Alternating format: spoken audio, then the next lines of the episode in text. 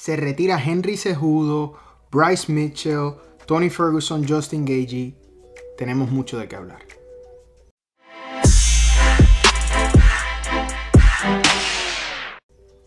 ¿Qué tal fanáticos del MMA? Yo soy Eric Alexander y esto es Liga Combate, tu canal favorito para enterarte de todo lo que sucede en el mundo del MMA en español. Antes de comenzar, como siempre, quiero invitarles a que se suscriban a nuestro canal, le den like y aprieten sobre la campanita para que no se pierdan de ninguno de nuestros videos. En este video vamos a estar hablando de UFC 249, el cual es el regreso después de casi dos meses sin ningún tipo de deportes profesionales en el mundo entero. Quiero arrancar en orden cronológico con Bryce Mitchell, quien madre mía desmanteló por tres asaltos a Charles Rosa y demostró que simplemente no están al mismo nivel. Intentó dos veces rendir a Rosa con un twister, que para los que recuerdan fue la misma llave con la que rindió a su último oponente. Estuvo a punto de convertirse en el primer peleador en lograr dos victorias consecutivas con esa llave. lo intentó todo, todo. Los que vieron el combate fue uno de los mejores de toda la noche pero para serles sincero, fue una paliza. Fue una clínica de grappling lo que le dio Bryce Mitchell a Charles Rosa para seguir cementando su nombre como uno de los mejores prospectos en esa división. Y al fin, supuestamente va a obtener lo que tanto quiere, que son los pantalones de camuflaje. Aparentemente luego del combate Dana White dijo que sí, que va a hablar con Reebok para que por favor le hagan los shorts que él tanto desea porque se lo merece. Verdaderamente fue una de las peleas de la noche. No he visto cuáles fueron los bonos, pero no me sorprendería que Bryce Mitchell pueda llevárselo. Ahora bien, seguimos con Vicente Luque y Nico Price. Tal y como esperábamos, un combate que desde el primer asalto fue fuego. Dos peleadores que ya se conocían y se habían enfrentado en una vez. Vicente Luque, como siempre, calmado, utilizando un buen boxeo, el 1-2 poco a poco fue desmantelando a un Nico Price creativo, que atacaba de diferentes ángulos, pero que simplemente nunca pudo imponerse sobre Vicente Luque hasta que esa lesión horrible en su ojo, la inflamación, no estoy seguro si había un corte, hizo que detuvieran el combate. Fue un muy muy buen combate, de verdad que tengo tantas cosas que decir buenas sobre esta cartelera, estuvo llena de acción. Pienso que las peleas que no fueron tan emocionantes, aún sí fueron buenas y entretenidas. Y de verdad que fue una gran manera del UFC de regresar a los deportes profesionales. Creo que va a dejar un buen sabor y me parece que muchas otras ligas van a empezar a emular lo que hizo el UFC para poder comenzar a llevar eventos a cabo. Sparsa venció a Michelle Watterson en una pelea bastante cerrada. Fue un combate en el que Watterson mantuvo la mayoría del tiempo a Carla Esparza fuera de la distancia, Esparza no encontraba cómo atacar con más frecuencia a Michelle, pero Michelle Watterson tampoco estaba muy activa, lo que lograba que las tarjetas se mantuvieran bien parejas. Y algo bien curioso es que como no había público, luego de la pelea, Carla Esparza dijo que ella escuchaba claramente las cosas que decía Daniel Cormier como comentarista y se dio cuenta que Cormier está hablando de la distancia y cómo ella no podía cerrarla y que tenía que encontrar la manera de cerrarla. Y en los últimos dos asaltos fue lo que empezó a hacer Carla Esparza y salió con la mano alzada en victoria. Me pareció bien interesante porque podemos ver uno de los factores que no haya público, como ellos pueden escuchar las instrucciones no tan solo de su equipo, sino inclusive de los comentaristas con mucha más facilidad. Ahora también quiero hablar de Alexia Olenik y Fabricio Verdún, dos veteranos del MMA. Verdun se comenta como uno de los mejores heavyweight de la historia del MMA también. Se notó bastante el tiempo fuera del octágono para Fabricio Verdun. El primer asalto fue horrible para él, se veía lento, incómodo, no parecía encontrar un ritmo, mientras que Alexia Olenik al contrario, se veía muy bien físicamente, perdió más peso de lo normal, se veía bastante tonificado y se veía cómodo. Fue agresivo los tres asaltos del combate y a pesar de que Fabricio Verdún del segundo asalto en adelante tuvo un poco más de éxito, no fue lo suficiente para alzarse con la victoria. Me gustó mucho el combate, fue bien entretenido porque pudimos ver un display de la, calidad de ambos peleadores como grapplers, ¿no? Fabricio Verdún intentó varias llaves, pero Alexio Olenik sabía y encontraba la manera de escurrirse y no permitir que Fabricio Verdún estableciera verdaderamente un ataque en el suelo. Para cerrar lo que fueron los prelims gratis en ESPN y ESPN Plus, teníamos un Cowboy Cerrone enfrentándose a Anthony Pettis, una de las peleas más esperadas por todo el público, porque son de los niños mimados de los fanáticos, ¿no? Anthony Pettis es una leyenda, Cowboy Cerrone ni se diga. Desde la última vez que se enfrentaron, Anthony Pettis había peleado 16 ocasiones y si no me equivoco, Tony um, Cowboy Cerrone había enfrentado como 26 oponentes luego de ese combate. Hoy fue increíble. Hoy Cowboy Cerrone estableció otro récord más, convirtiéndose en el peleador con más peleas en el UFC con 35. Era su pelea profesional número 52. Necesito que entiendan eso, 52 peleas profesionales para Cowboy Cerrone. Fue un increíble combate, bien cerrado, donde pienso que uno se lo dieron a Cowboy, otro se lo dieron a Pettis. Yo sí vi a Pettis ganando por un margen bien pequeño, por eso no me hubiera molestado si Cowboy salía con la victoria. Pero pienso que el contraataque, el contragolpe que utilizó Pettis fue efectivo y tal vez ante los ojos de los jueces fue lo que le dio la victoria.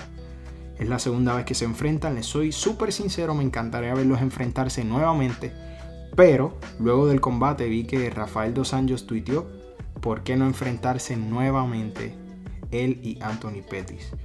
Pero luego Pettis, en la conferencia de prensa luego de su combate, habló que si Dan Hardy está pensando hacer un regreso, él está dispuesto a recibirlo con los brazos abiertos. Le soy bien sincero, es una pelea bien interesante. Sabemos que Dan Hardy lleva muchos años fuera del octágono y que ha coqueteado con regresar al octágono. Y me parece que Anthony Petty sería una buena pelea de regreso para medir dónde está Dan Hardy luego de tanto tiempo fuera. Algo que quería decir de Cowboy Cerrone es que lleva cuatro derrotas consecutivas. Por primera vez en su carrera, ha perdido cuatro combates consecutivos, lo cual nos pone a pensar si se está acercando el fin de Cowboy Cerrone o si es que hay algo más sucediendo en su carrera o la tanta actividad lo está afectando. Yo le soy sincero, yo pienso que es una combinación de ambas. Cowboy Cerrone ha enfrentado a lo mejor que el UFC tiene para ofrecer día tras día. Él está dispuesto a pelear tan pronto le permitan regresar y pienso que a pesar de que es muy entretenido para nosotros, eso ha jugado en su contra. Cuando uno pelea a, este nivel, ¿no? El más alto nivel dentro de las artes marciales mixtas, tú tienes que darle tiempo a tu cuerpo de recuperarse. Viene de perder por nocaut extremadamente rápido con Conor McGregor, luego pierde con Anthony Pettis. Yo pienso que debería tomarse un descanso prolongado, nueve meses, tal vez diez meses, dejar que su cuerpo descanse y regresar nuevamente para ver verdaderamente dónde está Cowboy. Porque si sigue haciendo esto, seguirá acumulando derrotas, lo cual logrará que se prácticamente lo enviará directo al retiro. Porque ya no, perdón, ya no habrá más nadie para enfrentar. Porque simplemente va a dejar de estar ganando. O sea, nadie, a pesar de que Cowboy es una persona que lo veríamos todos los días, yo lo soy bien sincero cuando les digo, no me interesa seguir viendo a Cowboy Cerrone si va a seguir perdiendo. Porque tomo mucho castigo y yo soy una persona bien consciente y no me gusta que los peleadores que admiro y soy fanático porque crecí viéndolo se retiren golpeados como lo hizo un Iceman Chockley de él, como un Rashad Evans. No me gusta verlo salir de esa manera, así es que prefiero que o se tome un descanso y vuelva o que simplemente se retire. Ahora sin más preámbulos llegamos al main card, uno de los main cards más esperados en mucho tiempo, por la pandemia, por la calidad de combates que habían en él y por lo emocionante que esperábamos que fuera a ser. Le soy sincero cuando digo que no defraudó a nadie. El main card arrancó con el combate entre Greg Hardy y Jorgan de Castro, quien lució muy bien en el primer asalto, estoy hablando de Jorgan de Castro. Estaba utilizando, era muy explosivo, golpes con mucha contundencia y estaba prácticamente desmantelándole la pierna izquierda a Greg Hardy. Al cerrar, pareciera que en el segundo asalto, cuando no conecta bien, una de sus patadas se lastima, no sé si se rompió uno de los dedos o se rompió algo en el pie, y desde ese momento en adelante su actividad totalmente mermó. Dejó de ser agresivo, dejó totalmente de lanzar golpes. Estuvo como dos minutos sin tirar ningún tipo de golpe, lo que hizo que Greg Hardy comenzara a ser más agresivo, se mantuviera más activo y por ende ganó el combate. No fue un mal combate. Hay muchas personas que critican a Greg Hardy por lo que pasó en su pasado. Yo en este momento estoy prácticamente solamente analizándolo a él como peleador y he visto una mejoría leve, pero una mejoría. Eh, se ve más tranquilo, está controlando más su agresividad y no está gastando la energía como lo hacía antes. Así es que me interesa ver qué, qué propone el futuro de Greg Hardy, aunque sabemos que todavía está muy lejos de los top de los heavyweight en la actualidad.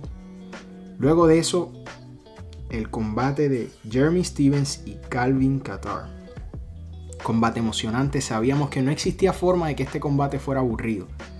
Y desde que sonó el campanazo, eso fue la realidad. Jeremy Stevens salió muy agresivo, eh, dominando prácticamente la, la, primera parte del primer asalto con mucha facilidad Calvin Qatar, a quien se notaba incómodo, pero mientras pasaba el tiempo comenzó a agarrar su ritmo, comenzó a conectar mejores golpes, hasta que conecta un codo derecho que tira a la lona a Jeremy Stevens y lo remata con un codo izquierdo que le abre una cortadura de al menos una pulgada. No, no soy médico, pero les voy a dejar por aquí el video del Octagon Doctor, que le hizo un video analizando el corte para que vayan y lo vean si así desean. Luego de eso, pues, pararon el combate. Un excelente display de boxeo de Calvin Qatar, quien con cada día que pasa se ve mejor, se ve más tranquilo y es una real amenaza para cualquiera en las 145 libras.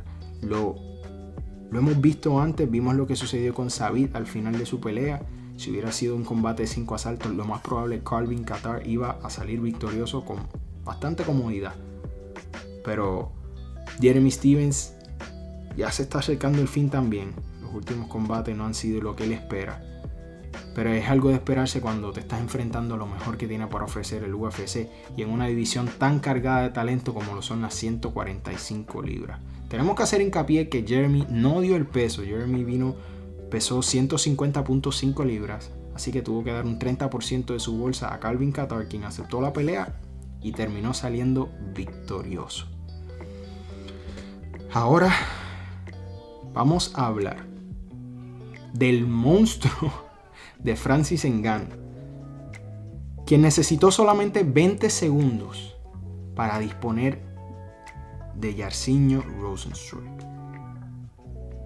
Hace unas semanas había analizado este combate con el Octagon Doctor y le dije que si el combate duraba los 5 asaltos veía a Yarcinho saliendo con la victoria, pero que veía bien poco probable que Yarcinho lograra salir de los primeros asaltos.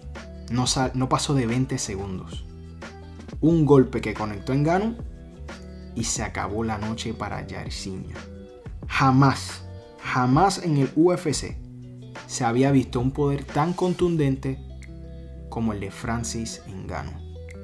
Muchas personas especularán si merece la oportunidad titular, si no la merece, si Daniel Cormier le tiene miedo, si no le tiene miedo. La realidad es que estamos en el entretenimiento.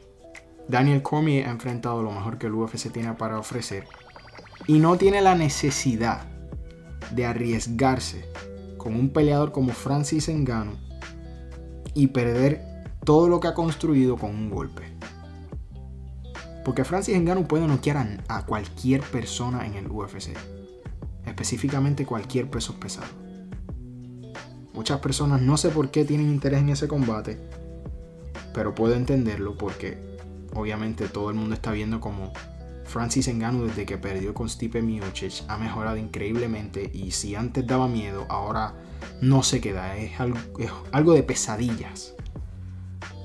Dispuso de Jarcinho, quien estaba invicto 10 y 0. Lo hizo parecer como que no, simplemente no están al mismo nivel porque no lo están. Y la diferencia se llama poder. El poder que posee Francis Ngannou en sus dos manos es algo increíble. Es... No sé, no, tengo palabras para describir lo que él puede hacer dentro de ese octágono y la facilidad con lo que lo puede hacer. Muchas personas han hablado de, de un posible título interino. Y a pesar de que sí, podía hacer un poco de sentido, sabemos que todo esto es un negocio. El UFC, si le da un título interino, tendría que pagarle más. Y todavía se espera que se concrete el combate entre Daniel Cormier y Stipe Miocic. Entonces tendrías a Stipe cobrando como campeón, a Engano cobrando como campeón y no sabemos cuánto tiempo va a pasar hasta que ellos se puedan enfrentar. Así es que entiendo que el UFC no va a crear ese título porque saben que puede tomar un poco de tiempo hasta que se vuelva, hasta que Francis Engano vuelva a pelear por el título. Ahora, la realidad del caso es que si Stipe y DC ganan, el ganador va a tener que enfrentarlo. Si DC fuera a ganarle en, en la tercera pelea a Stipe, estoy 100% seguro que va a dejar el título vacante. Si Stipe le gana a DC, tal vez vemos Stipe en Ganudo. Quién sabe. Con eso vamos al evento semiestelar de la noche, donde regresaba después de más de 1200 días de inactividad Dominic Cruz para enfrentarse al actual campeón Henry Cejudo. Antes de empezar, es increíble ver lo que Dominic Cruz puede lograr. Entró al octágono y sinceramente no parecía un peleador que llevaba tanto tiempo fuera se veía cómodo, se veía tranquilo, fluido. Pero desde el primer asalto vimos como las patadas de Henry Cejudo estaban causándole un gran problema.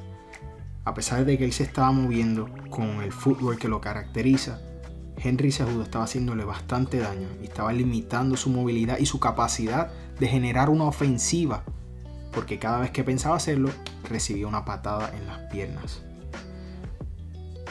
Luego en el tercer asalto creo que fue, Henry Sejudo le da un radillazo al cual lastima claramente, lastima claramente a Dominic Cruz y consecuentemente Henry Sejudo le pega alrededor de 10 a 11 golpes los cuales Dominic no responde.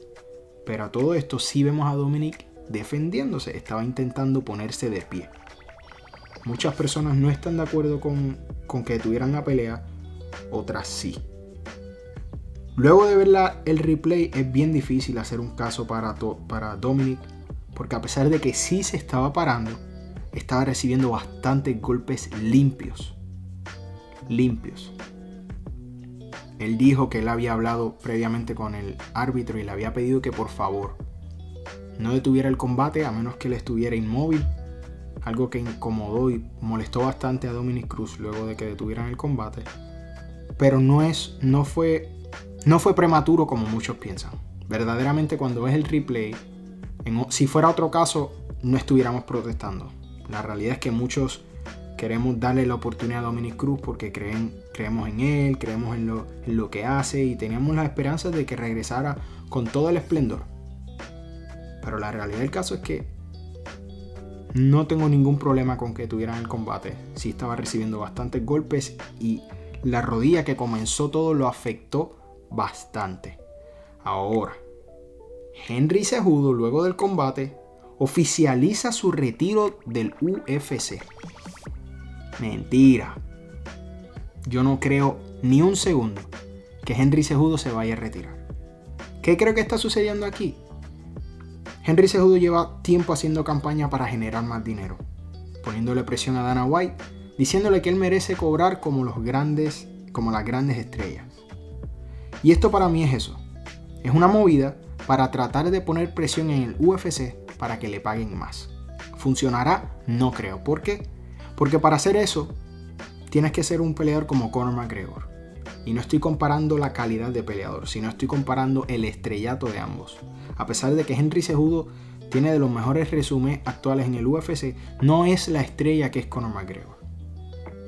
Las fichas no están de su lado. Mañana le quitan el título, lo hacen vacante, hacen un combate y el UFC se olvida totalmente de Henry Cejudo. Porque a pesar de que es uno de los mejores de esta generación, no genera unos números exorbitantes.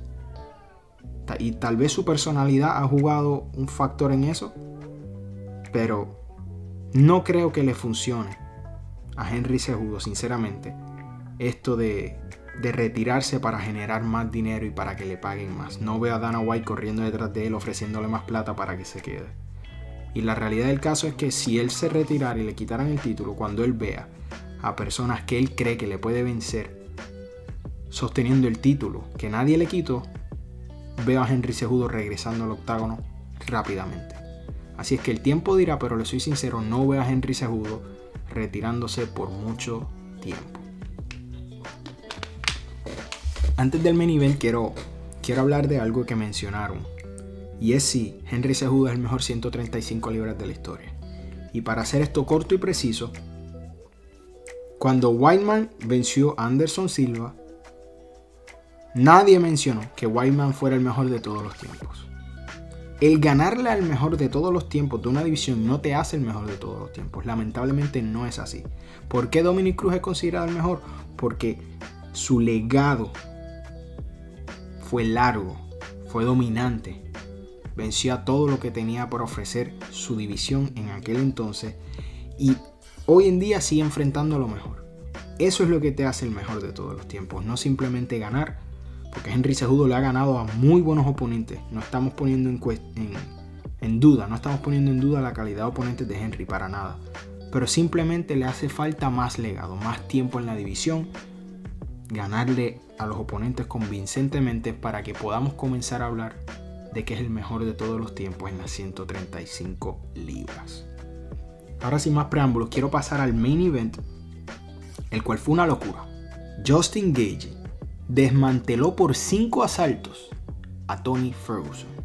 Le soy sincero cuando les digo que no esperaba a ver un Justin Gage tan calmado, tan juicioso dentro del octágono. Estamos acostumbrados a ver un, a un Justin Gage rebelde, bastante ¿Cuál es la palabra que utilizaría? Un loco. Estamos acostumbrados a que Justin Gage entraba al octágono poniendo presión, lanzando todo lo que tenía, quedarse sin gasolina para o ganar o perder.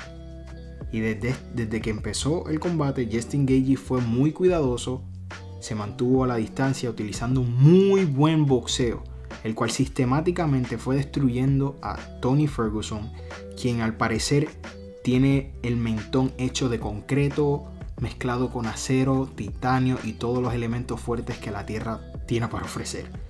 Porque Tony Ferguson absorbió los golpes más fuertes que yo he visto Justin Gage conectar a un oponente. Y no fue hasta el quinto y cuarto asalto que comenzó a mostrarse afectado por ellos. Un aplauso a Trevor Whitman porque hicieron un excelente trabajo con Justin. Cuando parecía que Justin Gage estaba perdiendo el, control, le recordaron lo que pasó las últimas ocasiones que perdió el control. Justin Gage se mantuvo tranquilo, organizado. Me sorprendió mucho que Tony nunca utilizó sus codos, si no me equivoco lo vi lanzar dos codos en todo el combate. Cuando intentó utilizar su lucha ya era muy tarde. Su creatividad estuvo ahí, su movilidad estuvo ahí, pero las patadas que Justin Gage le propinaba poco a poco fueron mermando su movilidad, fueron cansándolo hasta que ya en el cuarto y quinto asalto verdaderamente fue un combate bien difícil de ver. Tony no se veía cómodo, con cada golpe que conectaba ya se veía afectado hasta que gracias a Dios Herb decidió pararse en el medio y tener el combate. Yo dije que Justin Gage tenía las posibilidades de hacer esto a Tony Ferguson. Yo dije que era un combate bien peligroso y que nos podía aguar el combate de Habib y Tony. Son cosas que pasan en el MMA no existe la matemática. Justin Gage se preparó muy bien. Ejecutó el plan a la perfección. Y venció convincentemente. Le propinó una paliza a Tony Ferguson que nadie le había dado en su carrera, al menos en el UFC. Lució muy bien. Lució como un Justin Gage totalmente nuevo. Y me interesa mucho ver qué puede hacer este Justin Gage ante Habib Nurmagomedov. Porque se vio bien, logró durar los cinco asaltos con un buen ritmo. Su condición física lució excelente. Fue un gran combate. Fue un gran combate. Mis respetos a Tony Ferguson que tiene un corazón de guerrero. No se rinde nunca. Y lo dio todo en el octágono. Se le vio. Se vio hasta que ya en el último momento su cuerpo no daba para más. UFC 249 fue todo un éxito. Ahora esperamos por Justin Gage y Javid Nurmagomedov, que fue bien curioso que al ganar el combate Justin Gage se quitó la faja y la tiró al suelo porque dice que no es el título real. Algo bastante sutil de su parte, interesante su postura sobre eso porque es como la gran mayoría de los fanáticos se sienten que es un título falso. Así es que sabemos que está esperando para, por Habib Nurmagomedov. No sabemos cuándo será este combate, tal vez a finales de año, septiembre. Justin Gagey no estaba muy lastimado, so después que se descanse por algunos meses, pienso que puede regresar a, entrenar y podemos ver ese combate posiblemente este año. Así es que estoy bien, bien interesado en ver lo que puede pasar. Otra nota es que GSP va a ser introducido al Salón de la Fama. una carrera espectacular. un ejemplo a seguir para no solo los peleadores del UFC, para todos los atletas en el mundo. La manera de expresarse, la manera de llevar una carrera. Verdaderamente es una leyenda del deporte. Y me alegra mucho ver a GSP en el Salón de la Fama del UFC. Déjenme saber en los comentarios qué le pareció el cartel, si hay una pelea que quisieran ver de nuevo. Y no olviden suscribirse, mi gente. Será hasta el próximo video. Para más contenido como este, no olvides suscribirte a nuestro canal y darle a la campana para que te enteres de todos nuestros videos. También nos puedes seguir en las redes sociales como Liga Combate.